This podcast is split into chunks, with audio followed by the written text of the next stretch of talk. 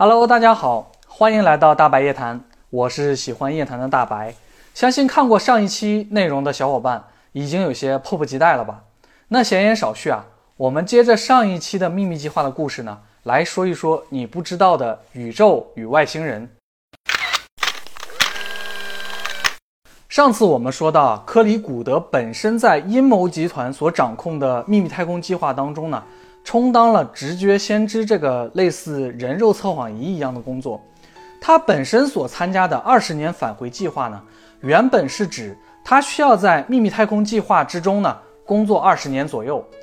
而这个计划名字的另一层深意就是啊，在此计划中工作的人呢，在二十年之后，身体会通过技术手段呢。逆转回二十年前，并且送回到此人刚加入秘密太空计划的时间节点，所以年近五十的克里古德啊，其实心理年龄呢已经差不多有七十岁了。这里有意思的是啊，科里的这种说法呢，似乎就和我们平常认知的平行宇宙呢有些不同了。因为对克里古德来说呢，他等于在同一时间段内呢，同时拥有了两份不同的记忆。一份是正常的时间内度过了二十年，而另一份呢，就是在秘密太空计划之中的记忆了。这就好像呢，你背上背包出了门，然后一瞬间呢，就凭空多出了二十年的记忆。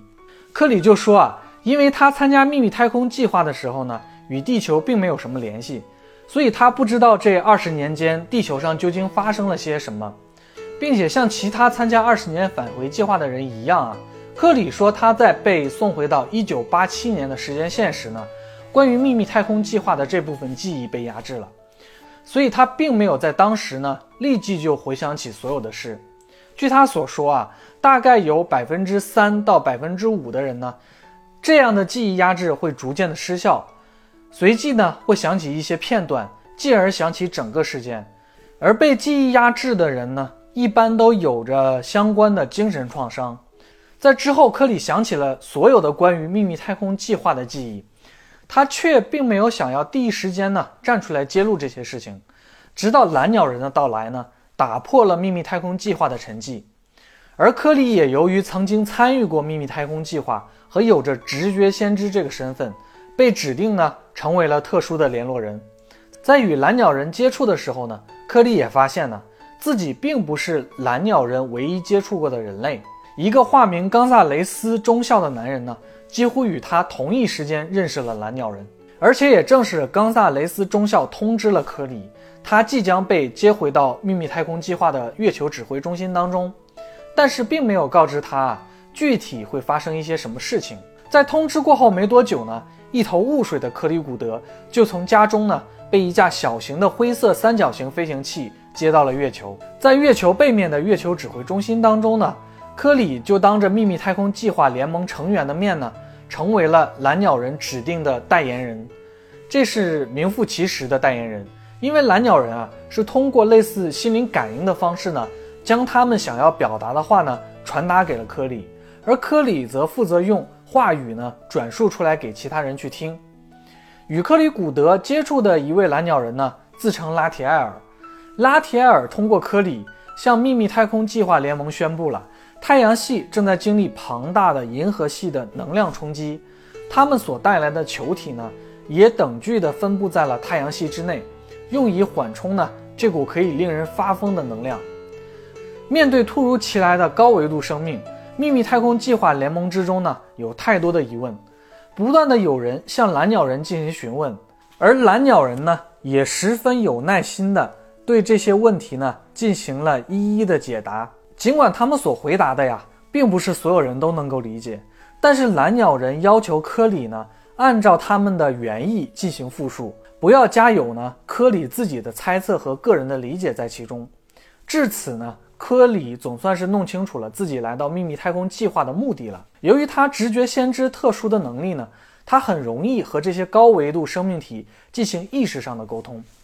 而且他自己呢，也曾经工作于秘密太空计划。所以，秘密太空计划联盟之中呢，想要一个自己人来作为蓝鸟人与秘密太空计划联盟沟通的桥梁。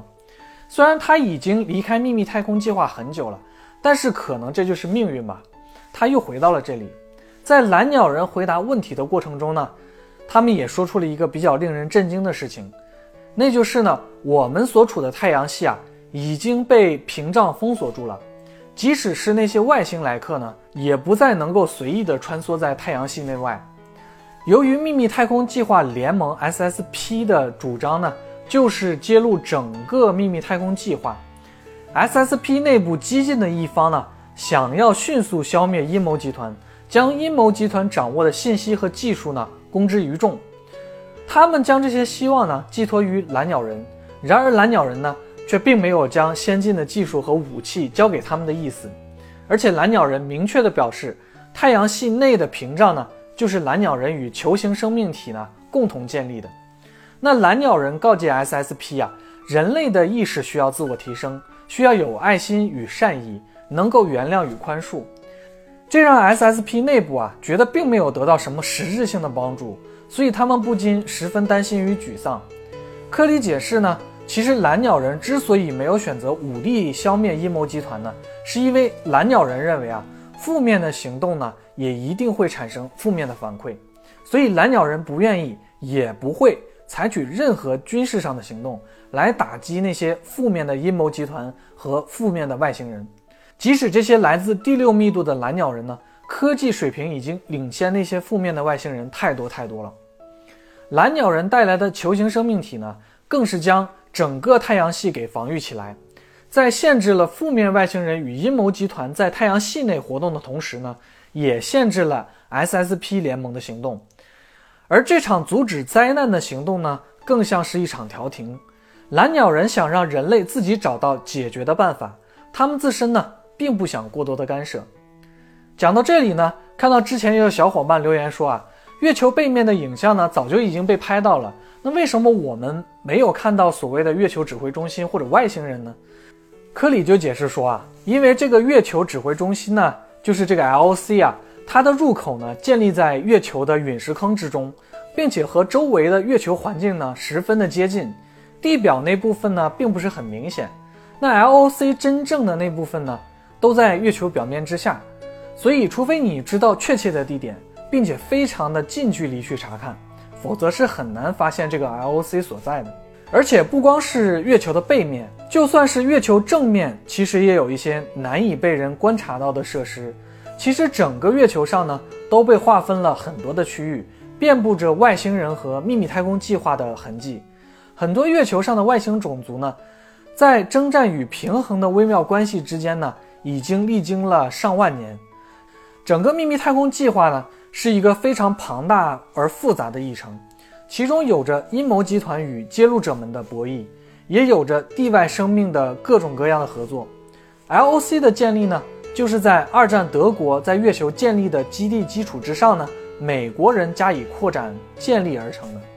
在这样复杂背景下建立而成的月球基地当中呢，科里口中描述的。带有强烈科幻色彩的揭露呢，就正式拉开了帷幕。揭秘的内容呢，既包含科里在秘密太空工作的二十年，也包括近几年和蓝鸟人接触后得到的信息。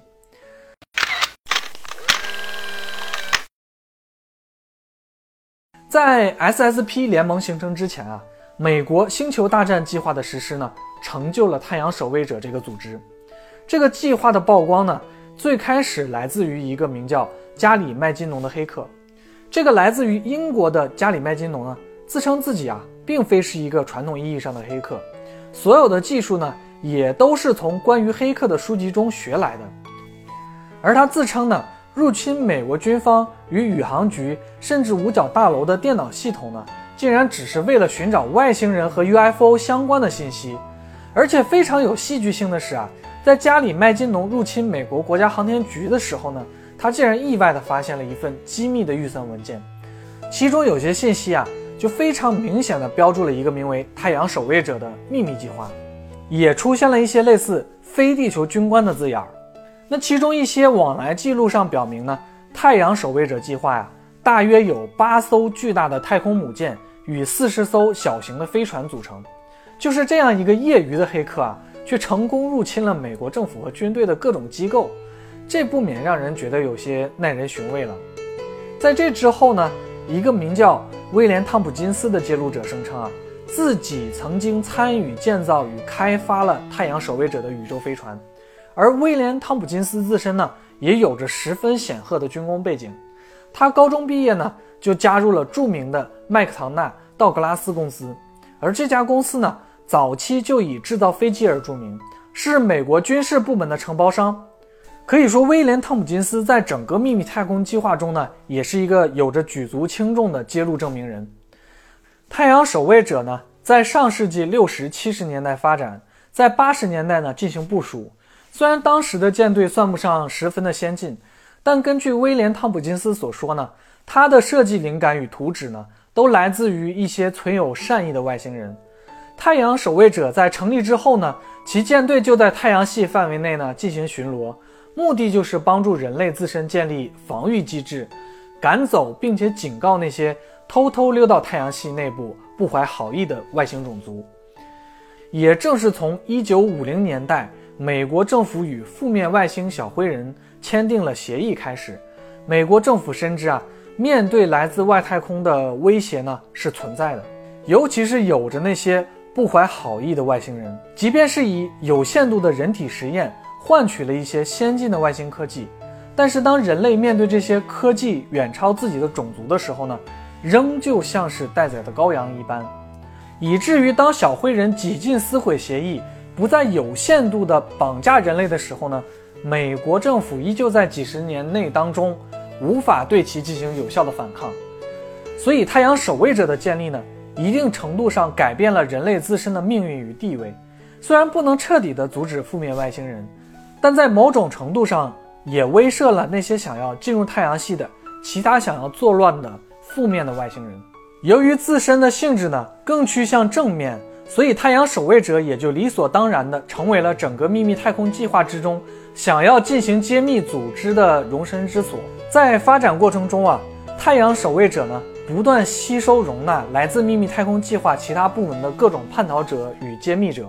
逐渐的开始形成了一个纷乱复杂的联盟组织，即秘密太空计划联盟 （SSP）。可以说，太阳守卫者呢就是 SSP 联盟的前身。虽然这些叛逃者与揭露者的出身不同，但是他们的目的却是相同的。他们都是想要揭露西方阴谋集团与负面外星人的存在，将先进的技术呢带给大众，让人们从被阴谋集团的掌控中呢脱离出来。像传说中渗透与控制西方的蜥蜴人与阴谋集团呢，自然就成了 SSP 联盟的头号敌人。那说到这里呢，相信很多小伙伴们都已经对秘密太空计划的揭露联盟呢，已经有了一个大致的了解了。可以说，秘密太空计划的揭露呢，涵盖了西方的整个阴谋论体系。不论你听说过何种的阴谋论，最终呢，都可以在秘密太空计划当中呢。找到相关的事件源头，所以这也是我最终想传递给大家的一个信息。在揭秘太空计划的后续故事当中呢，也将会有大量的佐证与联系出现，不乏有脑洞更大的故事呢，在等待着你的聆听。如果你是第一次看我视频的小伙伴，并且你也对这些感兴趣的话，那就请你千万不要错过后续的内容，记得点过关注。你和我呢，只有一个关注的距离。这些故事听起来呢，虽然不可思议，但同时呢，又会让人们对头顶的星空呢，有着一种深深的向往之感。冥冥之中呢，你是否也觉得，这宇宙虽然浩渺，但是我们却并不孤独？在某个偶然思考人生的时刻呢，或许你会发现，对于宇宙与生命意义的追寻呢，我们都不曾停下脚步。好了。今天我们就讲到这里了。我是喜欢夜谈的大白，我们下次夜谈再见，拜拜。